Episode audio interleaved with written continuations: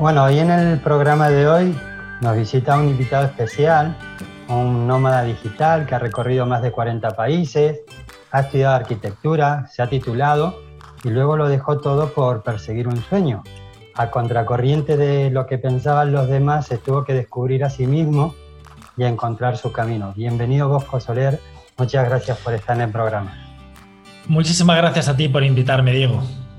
Bueno, hablábamos de esta parte de, definición de quién es uno, ¿no? Entonces yo te preguntaba, pues, ¿cómo te presento? Y me dices que tengo tres palabras en una pizarra y que me voy descubriendo a pesar de toda esta trayectoria, ¿no? De que, de, que has dejado una profesión por perseguir tu camino, pero que ese camino todavía se está definiendo cada vez mm, con más claridad y tú te estás descubriendo cada vez más a ti mismo.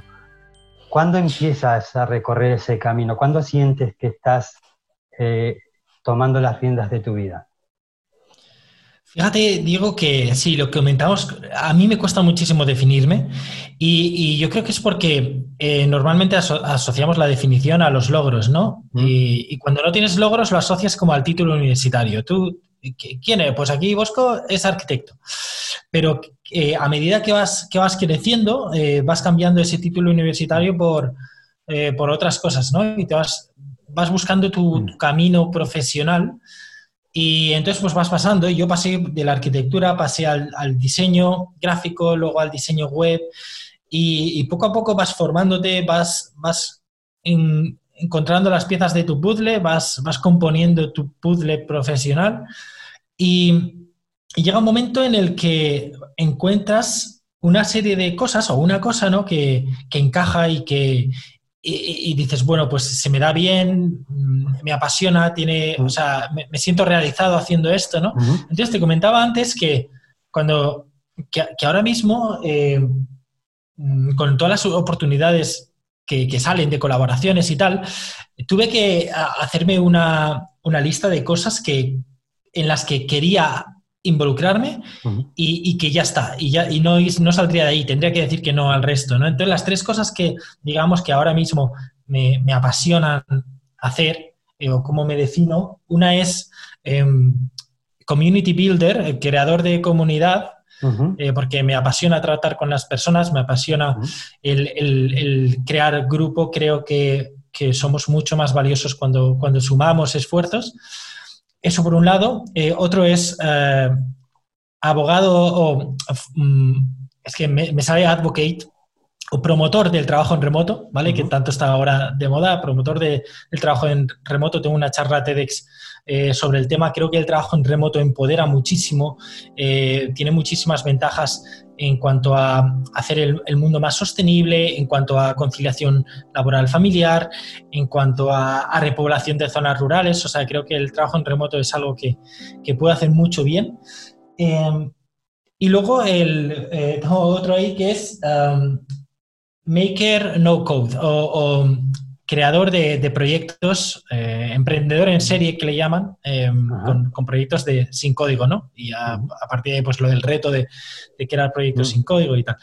Entonces, esto lo tengo aquí, lo tengo en una pizarra, porque si no lo tuviese, me, dispersaría. O sea, ya bastante que hay de tres, ¿no? Pero me, dispersaría y, sería incapaz de decir que no y, estaría mm, eh, eh, metiéndome en más cosas de las que puedo, puedo abarcar, ¿no? Entonces tengo ahí como, vale, este soy yo, esto es ya a lo que quiero dirigirme, ¿no? Pero esto ha sido el, fruto de, muchísimos años de poner esas tres frases en la pizarra. Que dice, tres frases se escriben en nada, pero ¿cuánto tiene que descubrirse uno para decir, este es el rumbo que quiero de mi vida? Pues mm, en mi caso, eh, tengo 34, acabo de cumplir eh, seis años, seis, siete años. Eh, bueno, serían más si no fuese porque hace siete años yo creía que iba a ser arquitecto y entonces todo cambió, ¿no? O sea, como que iba por la, por la vía normal y de repente pues salgo de arquitectura y, me cojo una mochila, me pongo a viajar eh, y digo, me encanta la libertad que me proporciona trabajar en remoto me flipa viajar, me, me flipa conectar con personas de otras culturas, lo, lo, voy a dejar todo por esto. Ok, Y ahí es cuando dejo la arquitectura y empieza un camino de, autodescubrimiento. ¿Tú has empezado arquitectura? ¿Antes tenías algún interés otro previo? ¿O el que más em, eh, te marcó al principio ha sido la arquitectura? Has dicho, este es el camino, tiro por arquitectura y, le has dedicado tus años ahí de tu vida. La, verdad es que fue, eh, yo estudié arquitectura casi por descarte. Era lo que se me daba bien el dibujo técnico, se me daban bien las matemáticas, se me daba bien dibujar en general. Entonces, arquitectura te daba un poco, ah, no era tan, eh, tan aplicado como, como no había tanto, no se basaba tanto en, números como podría ser una ingeniería, sino también había un componente artístico. O sea, me daba unos conocimientos muy amplios, ¿no? En arquitectura se tocan muchas cosas. Entonces casi, pero fue por descarte, yo no contemplaba otras cosas, ¿no? Era un poco, en mi familia no había habido emprendimiento, no había habido, era como o ingeniería. Tenías que descubrirte y, y intuiste por ahí y, tiraste, digamos. O sea, no... no tenía muchas opciones. Ok. ¿Y en qué momento eh, mm, conectas contigo y dices, esto no es lo mío? ¿Qué pasaba ahí en, tu interior para que tú te, estés planteando un cambio? Bueno, eh, yo tardé unos años en, acabar la carrera porque, ah, y tuve varias crisis de esto no es para mí. Cuando pero no conocía otro. cuando dices crisis, ¿a qué te refieres? ¿Qué pasaba en ese momento? Mm, de sentir que realmente no estaba estudiando lo que a mí me apasionaba. A mí me gustaba la arquitectura, pero como me pueden gustar muchas cosas, como me puede gustar el diseño gráfico y tal, ¿no? Entonces, eso de que dices, uff, me está costando, o sea, no, no, no, no, lo logro, o sea, no logro encajar en esto, ¿no? Y entonces, bueno, me fui de intercambio académico a, Noruega eh, primero, luego me fui a, Japón con, dos becas y, ahí es donde descubrí lo que realmente me motivaba, ¿no? esa parte de conectar con otras culturas. ¿Qué pasó ahí? Cuando descubriste eso, ¿qué, ¿qué emociones o qué sensaciones hacían que tu vida tenga otro sentido? Era la, hablamos ahora, sobre todo en estos tiempos, ¿no? De incertidumbre. Y a mí la incertidumbre, para, mucha gente la incertidumbre es mm. mala, ¿no? Es, una, tiene una connotación negativa, es un, término malo. Eh, para mí no, para mí la incertidumbre a mí me flipaba, no, saber lo que, me, lo que iba a pasar, ¿no? Comprar, eh, ir a viajar a un sitio sin, sin hacer planes. Mm. Entonces, esas dos experiencias, o sea, digamos que, digamos que estamos, nacemos en una, en una, burbuja que vamos ampliando y que yo cuando estaba en la carrera, yo estaba absolutamente metido en una burbuja. O sea, yo iba a la universidad, salía de fiesta con mis amigos de siempre, estaba totalmente aislado en una burbuja, yo no conocía otras cosas. Entonces empiezas a salir, ¿no? No sé, en ese momento pues haces un intercambio, ¿no? Académico de Erasmus, ¿no? Y yo hablaba con, con un amigo italiano, con Ricardo, y le decía, Ricardo, ¿por qué no podemos vivir de Erasmus toda la vida? y, no era tanto por la parte de la fiesta y tal, mm. sino el, el, estar explorando diariamente nuevas cosas, conociendo gente, ¿no? ¿Por qué no podemos tener esto toda la vida? Em, y se me, se me quedaron estas dos experiencias, el, el, año en Noruega y el medio año en Japón, eh, se me quedaron ahí. En cuanto acabé la carrera, casi lo hice por. Ah, bueno, había invertido ya un, tiempo considerable y era. Y acabé casi por. casi por inercia, ¿no? Terminaste la carrera de arquitectura y, y, luego dices, vale, he descubierto una experiencia que, que te ha marcado. ¿Y en qué momento dices, voy a tirar por aquí? Pues lo que hice fue, o sea, no tenía mucho que perder. Eh, ya una vez te em, empiezas a empiezas eh, a, plantar la semilla, ¿no? Volví de Noruega y, ya con la idea de seguir mejorando el inglés, ah, pues empecé a leer blogs eh, y empecé a leer libros en inglés, empecé a, explorar el tema de, empecé a leer sobre el gap year. Em, e, entonces te empiezas a leer otras cosas, ¿no? Empiezas a salir de tu burbuja. Y entonces, una vez acabé, eh, yo antes de acabar había estado haciendo trabajos de diseño gráfico, de diseño web, eh, con mi hermano y con un amigo, entonces eh, nada más acabé y dije, bueno, pues voy a coger esto que tengo ahorrado, voy a meter en la mochila algo de ropa y un portátil y voy a seguir trabajando, voy a viajar indefinidamente y voy a seguir trabajando, ¿no? Eso en ese entonces era una locura. O sea, eh, tú no acababas arquitectura y te ibas a, viajar un año con lo mal que estaban las cosas. ¿Qué pasa en esa, arquitectura y te transición? Claro, porque tú, a ver, eh, te terminas de titular como arquitecto, coges una mochila y te marchas, podría decirse. Eh, ¿Qué pasó con tu entorno? ¿Cómo, ¿Cómo digerió esa noticia? ¿Cómo te encontrabas tú por dentro? Y me gustaría, pues, porque ahí había un nudo que, que tú has ido desatando, que lo, lo cuentas así, parece fácil, pero me imagino que ahí hubo muchísimos conflictos, tanto internos y, no sé si externos, pero ¿cómo se ha desatado ese nudo? ¿Qué, había? Sí, digamos que yo, yo luego siento que todo lo que ha pasado ha sido como...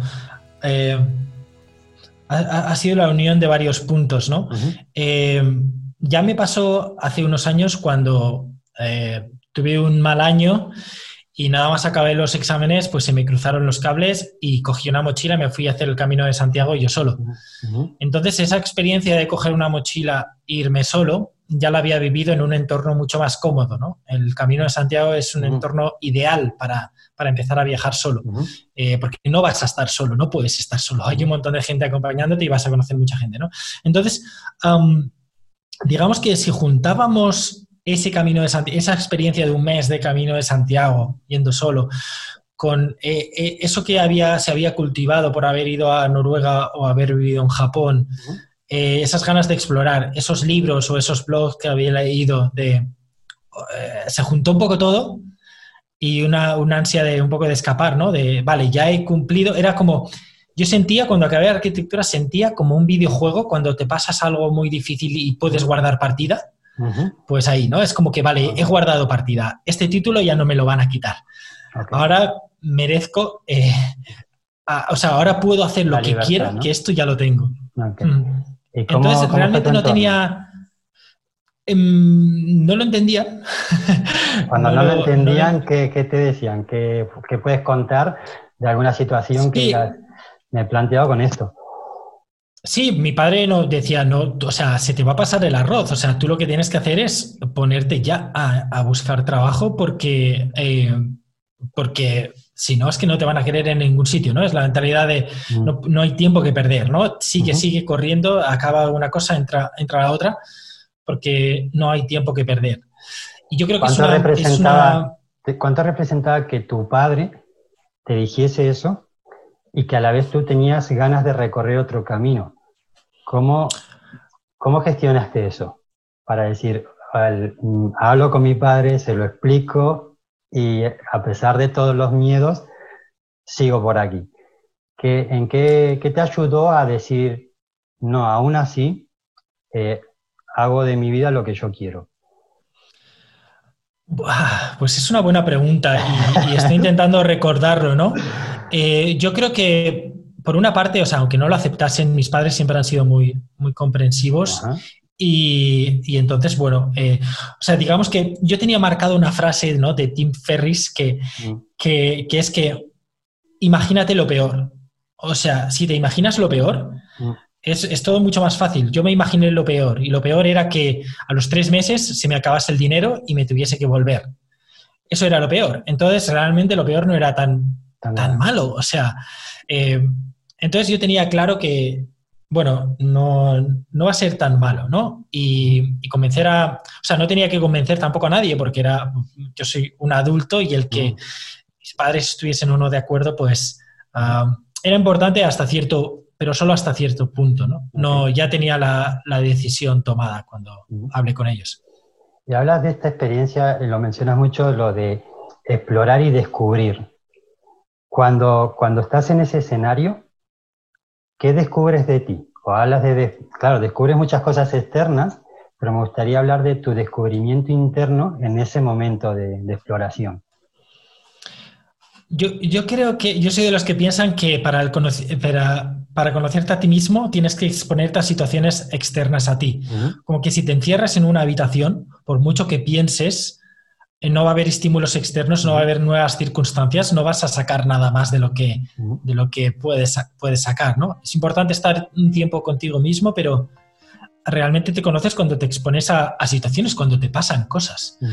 Entonces, el, viajando eh, te pasan cosas y tienes, entras en contacto con otras personas, con otras culturas, con otras maneras de hacer las cosas y que te hacen cambiar de, opinión, que te, muestran otras, otras maneras de ver, de ver la vida y de ver las cosas cotidianas que, hacemos.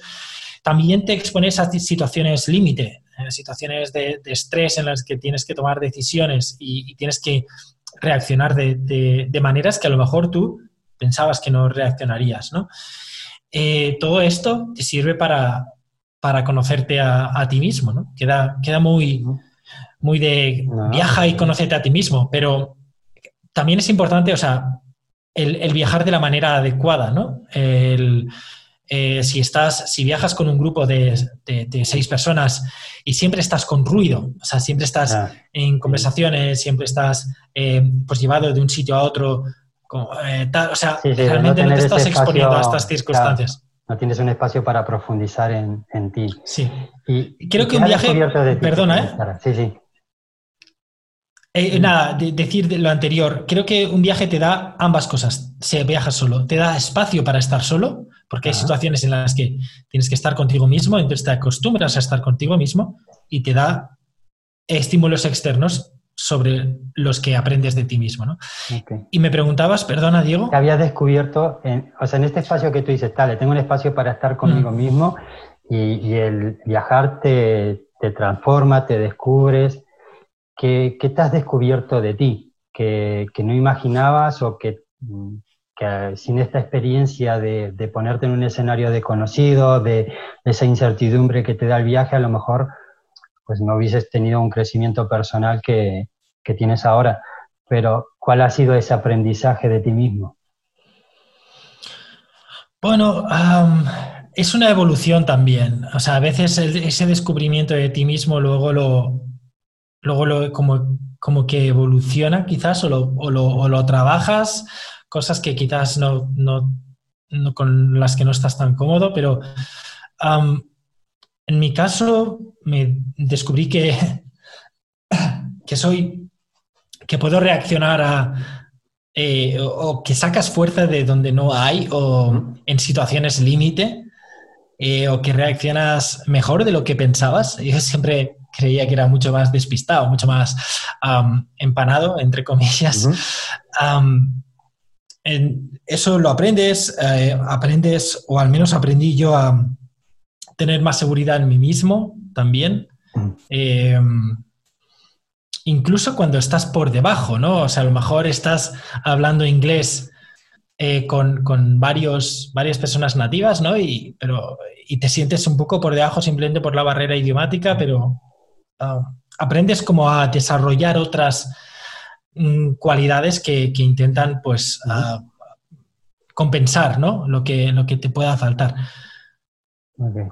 Y cuando, cuando mm, cultivas esta seguridad y, aprendes de ti a decir, puedo sacar las situaciones hacia adelante, con esa madurez, ¿hacia dónde te proyecta desde ese momento de, cambio? Desde ya me creo en mí mismo, que además tiro, cojo las riendas y mirabas hacia adelante y qué rumbo te has marcado.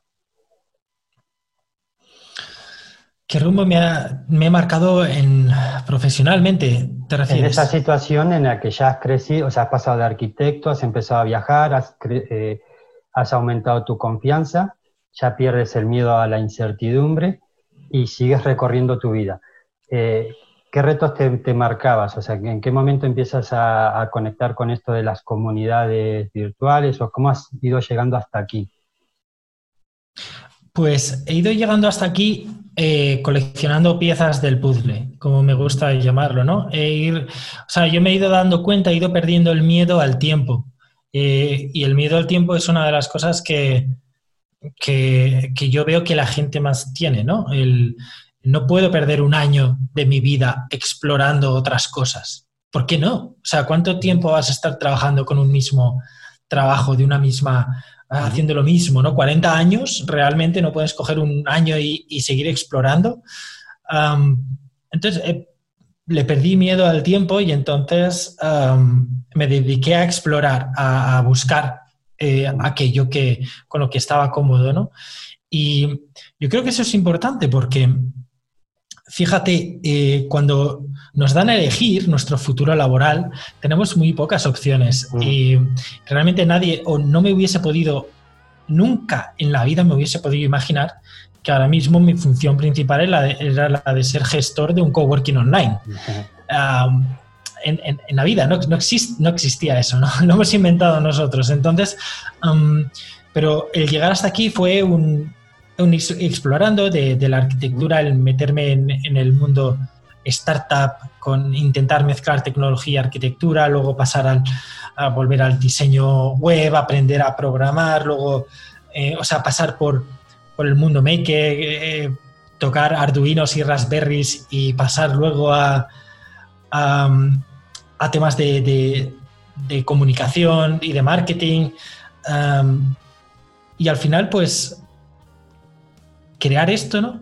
crear eh, sin oficina, estar, estar a gusto, ver que se te da bien, que te, que te apasiona, que estás haciendo bien, que la gente, eh, que estás dando valor a, la gente que, está dentro y que le está sirviendo es súper real. O sea, es, es muy, ¿cómo, se, ¿cómo lo podría decir?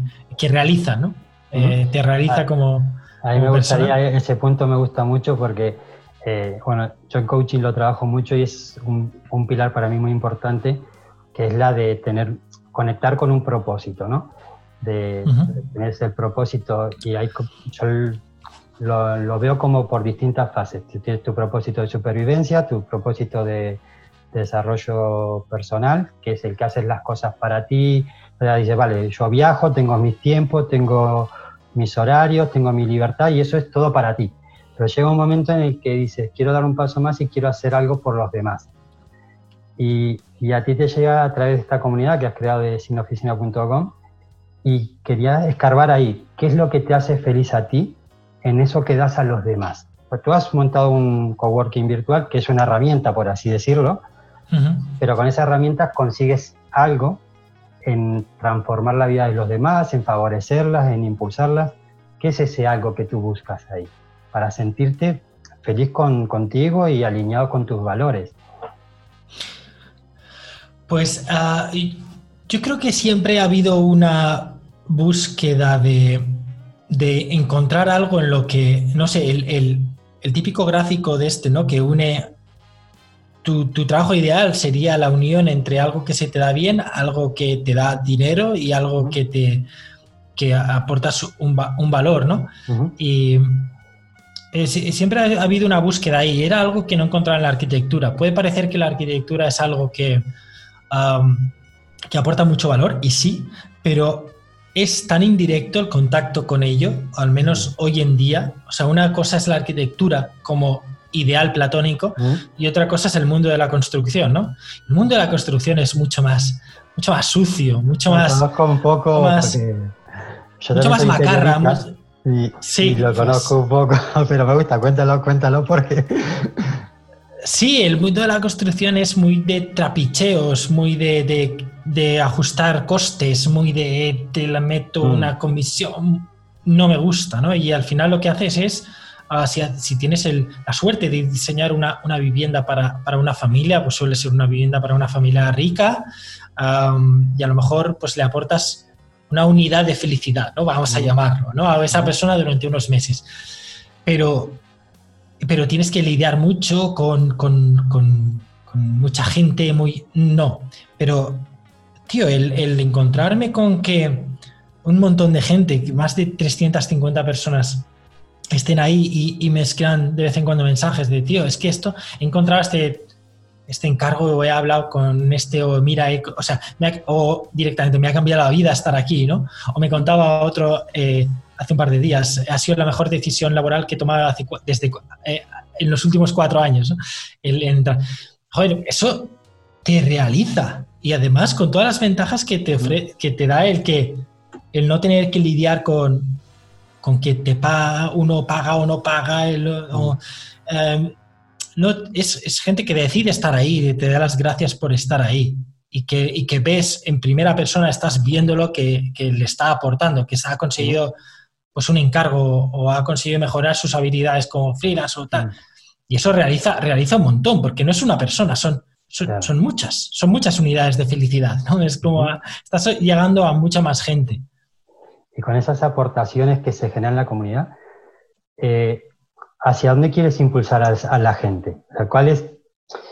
Tú dices, si yo veo eh, sin oficina la comunidad virtual y logro que la gente haga esta transformación en sus vidas, eh, te vas mega feliz a dormir o te sientes realizado. E-, ese propósito de la gente que, bueno, estamos en, un negocio online, la mayoría, cada uno con su negocio, son totalmente perfiles distintos, pero al final hay una transformación mm, similar en cada uno por dentro, ¿no? Que, avanzas a través de, la comunidad.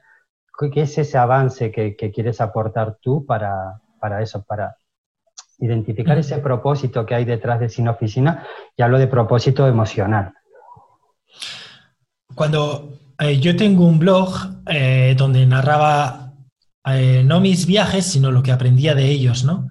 Y había pues, gente con la que conectaba, conectaba conmigo y tal, y, muchos pues envidiaban el, estilo de vida o envidiaban el, el tal, no, ay, me gustaría tal, ¿no? De, alguna manera lo que yo veía en Sin Oficina era una herramienta para materializar eh, la, ilusión o los sueños, ¿no? Como eh, no quiero solo inspirar eh, sin, dar las herramientas. entonces, lo que hago en Sin Oficina estoy obsesionado, y si ves mm. cualquier newsletter y tal, en que la gente materialice, en que la gente cree, ¿no? De ahí el el canal de lanzamientos, de ahí el mm. que yo coja eso y lo plasme en la newsletter como, como premio, el que eslóganes como somos makers, no dreamers, ¿no? En plan, somos, somos hacedores, no soñadores. Estoy muy, muy, insisto mucho en, en, que, en que la gente de, ese primer paso, o ese segundo, o ese tercero, ¿no? Y, materialice, no se quede solo en la, en, en la ilusión que mm, que ha, sido un poco e, ese miedo, ¿no? Que, o ese... O, eso que me paralizaba al escribir en mi blog. Yo era como que no quiero inspirar, o sea, no quiero que, o sea, quiero que la gente haga. Materialice. ¿Cuánto tiene que ver ese pasar a la acción de forma real con los proyectos, con los sueños de cada uno, con ese concepto de libertad que, encajas cuando hablabas de descubrir, de viajar, de estar sin oficina. ¿Cómo empieza a encajar todas estas piezas? Pues muy buena pregunta también. Eh, ¿Cómo empieza a encajar? A ver, yo lo veo claro de afuera, pero quiero que, exteriorizar lo que hay en tu interior, ¿no? y hay un valor muy importante en ti que es ese valor de la libertad. Y hay una herramienta que estás utilizando mucho, que es sinoficina.com, para que la gente materialice sus proyectos y... Sí, exacto. Es como, eh, yo obviamente soy, mm, que, creo que la libertad de, decisión, de, tener un horario propio, de ser su propio jefe, ¿no? Creo que eh, es empoderadora. Y, me parece importante, o sea, yo, no creo que el tema de emprender sea para todo el mundo o que, o que o, no vendo un, ideal de mm, entras aquí y de repente todo es maravilloso, ¿no? Eh, no, no, o sea, hablo de, que hay mucho trabajo detrás, pero hay ahí un empoderamiento en, el, en aquel que es dueño de sus propias decisiones que, que, al que quiero ayudar, al que quiero servir, ¿no? Y, sí, Sin Oficina se convierte en, una herramienta para, hacerlo juntos, yo como uno más. O sea, yo desde el principio en Sin Oficina digo, yo soy uno más, ¿no? Puedo ser el gestor, el que ha organizado este tinglado, pero, pero yo no soy desde luego el, que más sé, ¿no? Y es una intención de, no es una intención de yo llego aquí y vosotros sois alumnos, vais a aprender de mí. No, no, no. O sea, yo, yo, aquí he organizado este tinglado, vamos entre todos a, a crecer, vamos entre todos a aprender, vamos a entre todos a encontrar nuestro propósito también en, en, la vida, ¿por qué no? O sea, tiene que ser algo mucho, algo, algo, mucho más que lo profesional. cuando echas la vista atrás, si tuvieses que marcar un, un punto de inflexión, un punto delicado en, en tu vida, ¿cuál, cuál ha sido el, esa situación? Pues fíjate, como te comentaba antes, no, no logro identificar un punto solo, sino ha sido la suma de muchos.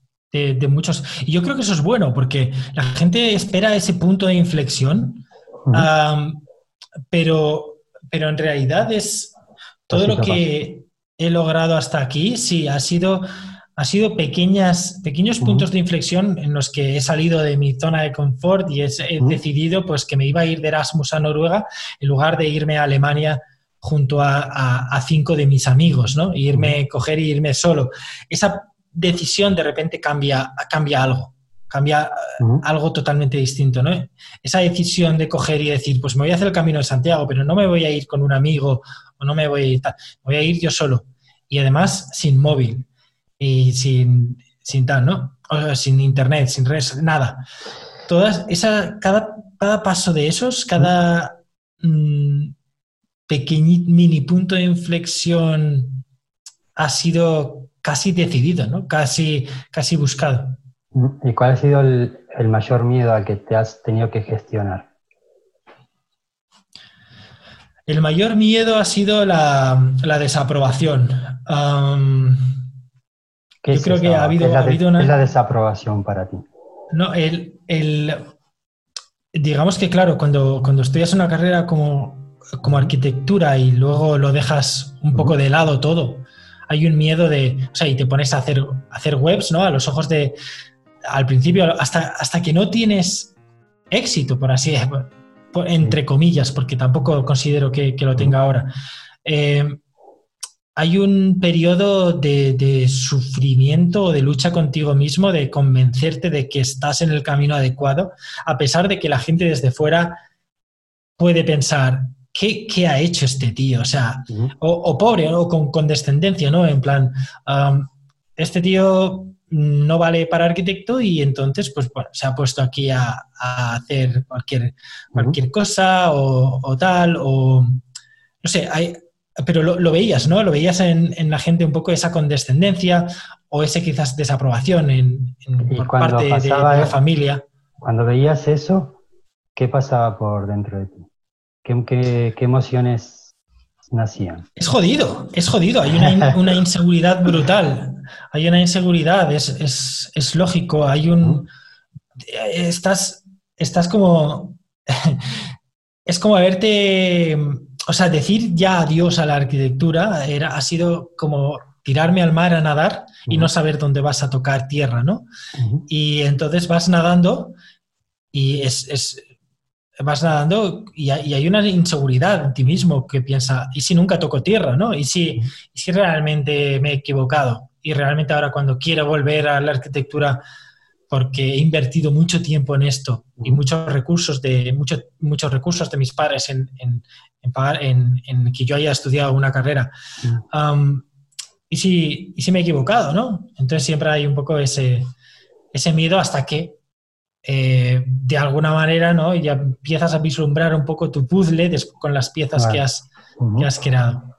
Ok, en, ese, en esa situación mm, que, era bastante, que, ha marcado un antes y un después, tenías ese peso y esa inseguridad que se te generaba por, por el cuestionamiento de, de, tu nuevo camino que querías recorrer. ¿Qué, ¿Qué, había del otro lado de la balanza que, que te animó a hacerlo? que te dio fuerzas y confianza a pesar de la inseguridad?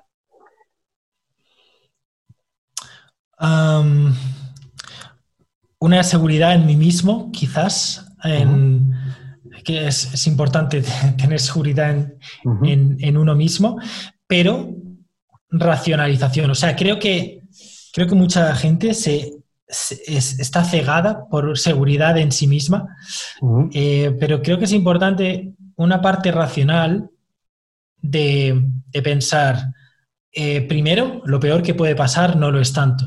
O sea, primero puedo estar perdiendo dos años, perdiendo, ¿no?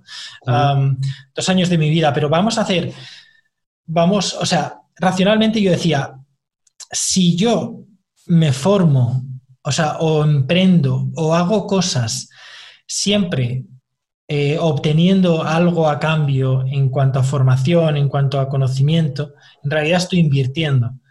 Entonces, lo peor que puede pasar es que me, vuelva con, esa formación, con ese conocimiento, ¿no? Si emprendo y fracaso, me llevo lo aprendido, ¿no? Si viajo y a los tres meses vuelvo, me llevo las experiencias del viaje, ¿no? Entonces, racionalmente yo me decía, vamos a intentarlo, no, si, si, puedo intentarlo, lo intento, eh, vamos a ponernos una fecha límite, ¿no? Y vamos a, progresivamente vamos a ir midiendo en, qué punto estoy, ¿no? Y si estoy, vale, estoy avanzando, estoy realmente, eh, pues no lo sé, haciendo nuevos contactos o, formándome en cosas que me van a servir también luego para, un futuro. Yo veía que sí y entonces, pues bueno, fui, fui avanzando, pero racionalizar, o sea, racionalizar y seguridad en uno mismo, diría. Eh, ¿Qué te has tenido que permitir para, para ser quien eres hoy? ¿Qué me he tenido que permitir? que si ¿A qué te, refieres? Que, cuando uno quiere conseguir algo, están esas barreras, eso, ese descubrimiento personal, pero yo lo llamo como peajes, ¿no? Diciendo, si no estoy dispuesto a pagar este peaje, eh, mi, mi, sueño no, no, es posible llegar a él. Que no sabes si vas a llegar de forma segura, porque nadie lo tiene. Pero hay algo que hay que poner diciendo, oye, asumo este riesgo, asumo es, o sea, que puede ser un riesgo material como puede ser un riesgo emocional, pero que si no pagas ese peaje, eh, pasa mucho con la gente que quiere emprender y quiere todo seguro, es que no, como que casi como que no es compatible, ¿no? Entonces, cada uno se tiene que permitir según qué cosa para poder llegar a su, a su camino, a descubrir su propósito. ¿Qué ha sido eso? en, gran, en gran medida ese, ese permiso que te has dado a ti mismo, que puede ser un tropiezo, que puede ser esa crítica que comentabas, pero saber cuál, cuál ha sido el impulso. Yo creo que lo que he asumido es que la incertidumbre va a estar ahí.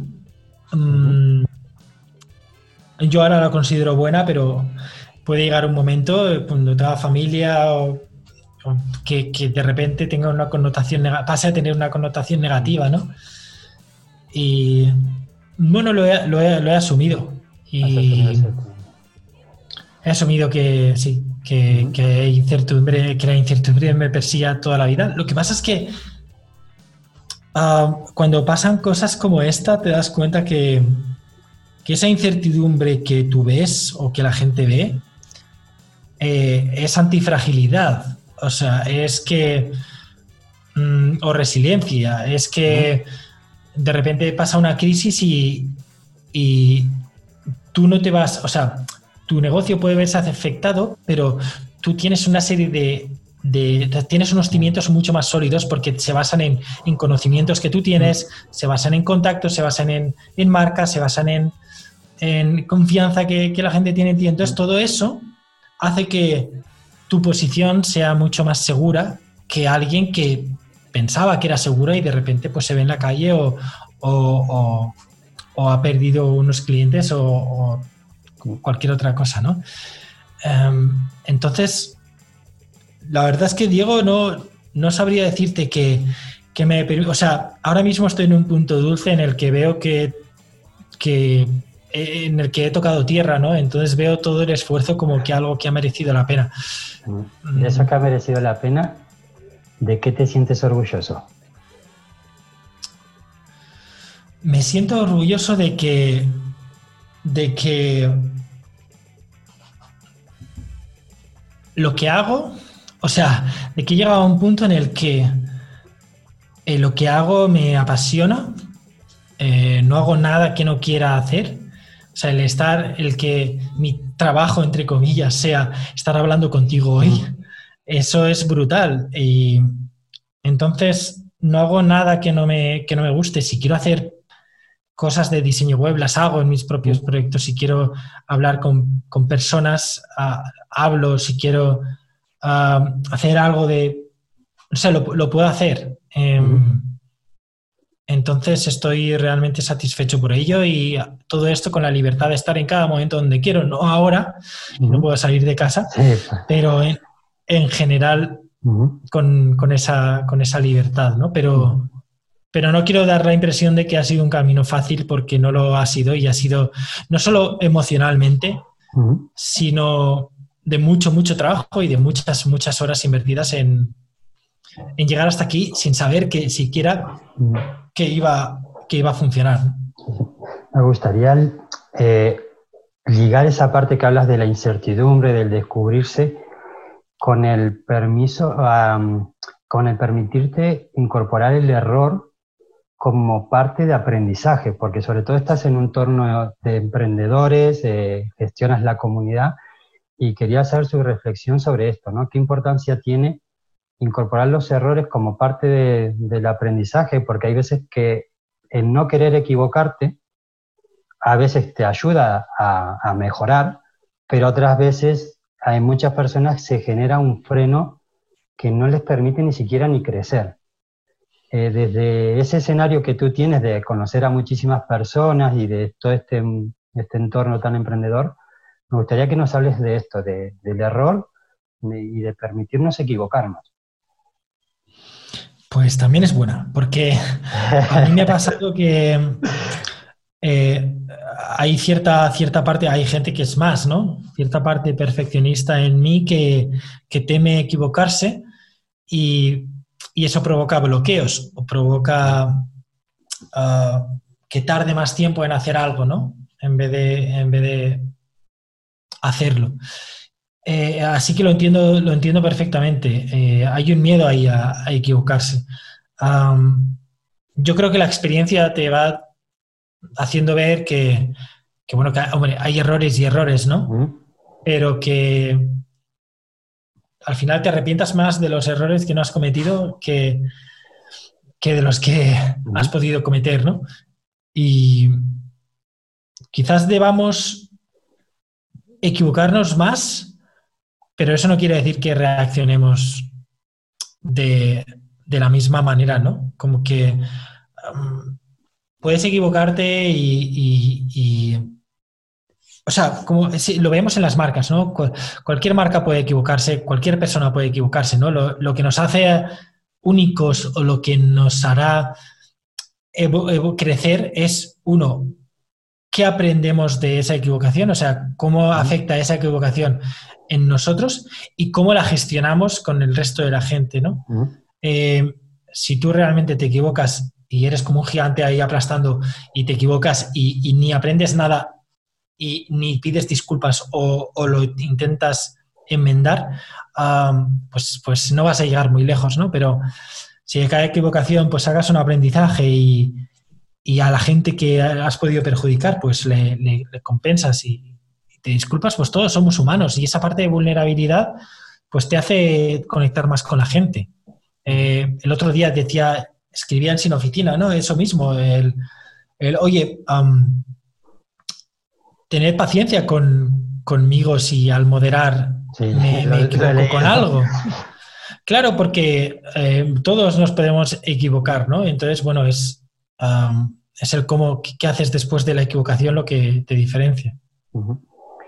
Sí, para cerrar la entrevista me gustaría contar, eh, que cuentes dentro de lo que puedas contar de alguien de sin oficina o este, este entorno virtual que has creado, cómo una persona ha podido transformar su vida, eh, que refleje esa ideología que quieres que hay detrás de sin oficina, ese sueño que persigues tú, para hacer feliz a los demás a la vez que, te hace feliz a ti. Eh, ¿qué, caso puedes contar de algún emprendedor o emprendedora que, que hayas o que le estés siguiendo la pista y que veas desde cómo estaba a cómo está hoy esa transformación gracias a esa comunidad que has podido crear, con la que pues todos nos ayudamos y tú nos ayudas a todos. Pues fíjate, eh, me contaba, no sé si, bueno, yo creo que sí que lo puedo, puedo contar. Eh, la última vez que estuve, hace poco estuve en Sevilla y me contaba Antonio de Huelva que había pasado, se estaba mudando, se acaba de mudar de Madrid a, Huelva, ¿no? Y que una de las razones por las que, eh, de peso para decidir ese cambio, ¿no? De, volver de, Madrid a su, a su ciudad de origen, era que era sin oficina, era que iba a poder seguir conectado eh, con, gente, ¿no? Y eso es un poco, eh, es la razón por la que creé sin oficina en un principio para mí, ¿no? Para estar conectado con, con profesionales que están haciendo cosas y no sentirme solo. Muchas veces nos sentimos solos en, porque tanto seas freelance como si eres emprendedor y tienes un, proyecto online, es, es, un, es, una montaña rusa emocional, eh, pero también una montaña rusa emocional, pero también, eh, o sea que conviene tener gente para que te ayude en la parte más más técnica, ¿no? Más de negocio, pero también para que te, te acompañen en esa parte emocional, ¿no? Y tener a alguien a quien, tío, es que estoy revent es que llevo dos semanas que, que, estoy desmotivadísimo, que tal. Pues eso es importantísimo. Y eso es algo que la gente que trabajamos online no lo tenemos. No, no nos cuesta encontrarlo. Y, y, eso es un poco lo que, lo que intenté crear. Y, y y me, o sea, y me hace un feliz ver que, la gente, pues bueno, te he puesto el ejemplo de Antonio, ¿no? Pero, eh, pero muchas amistades que han surgido.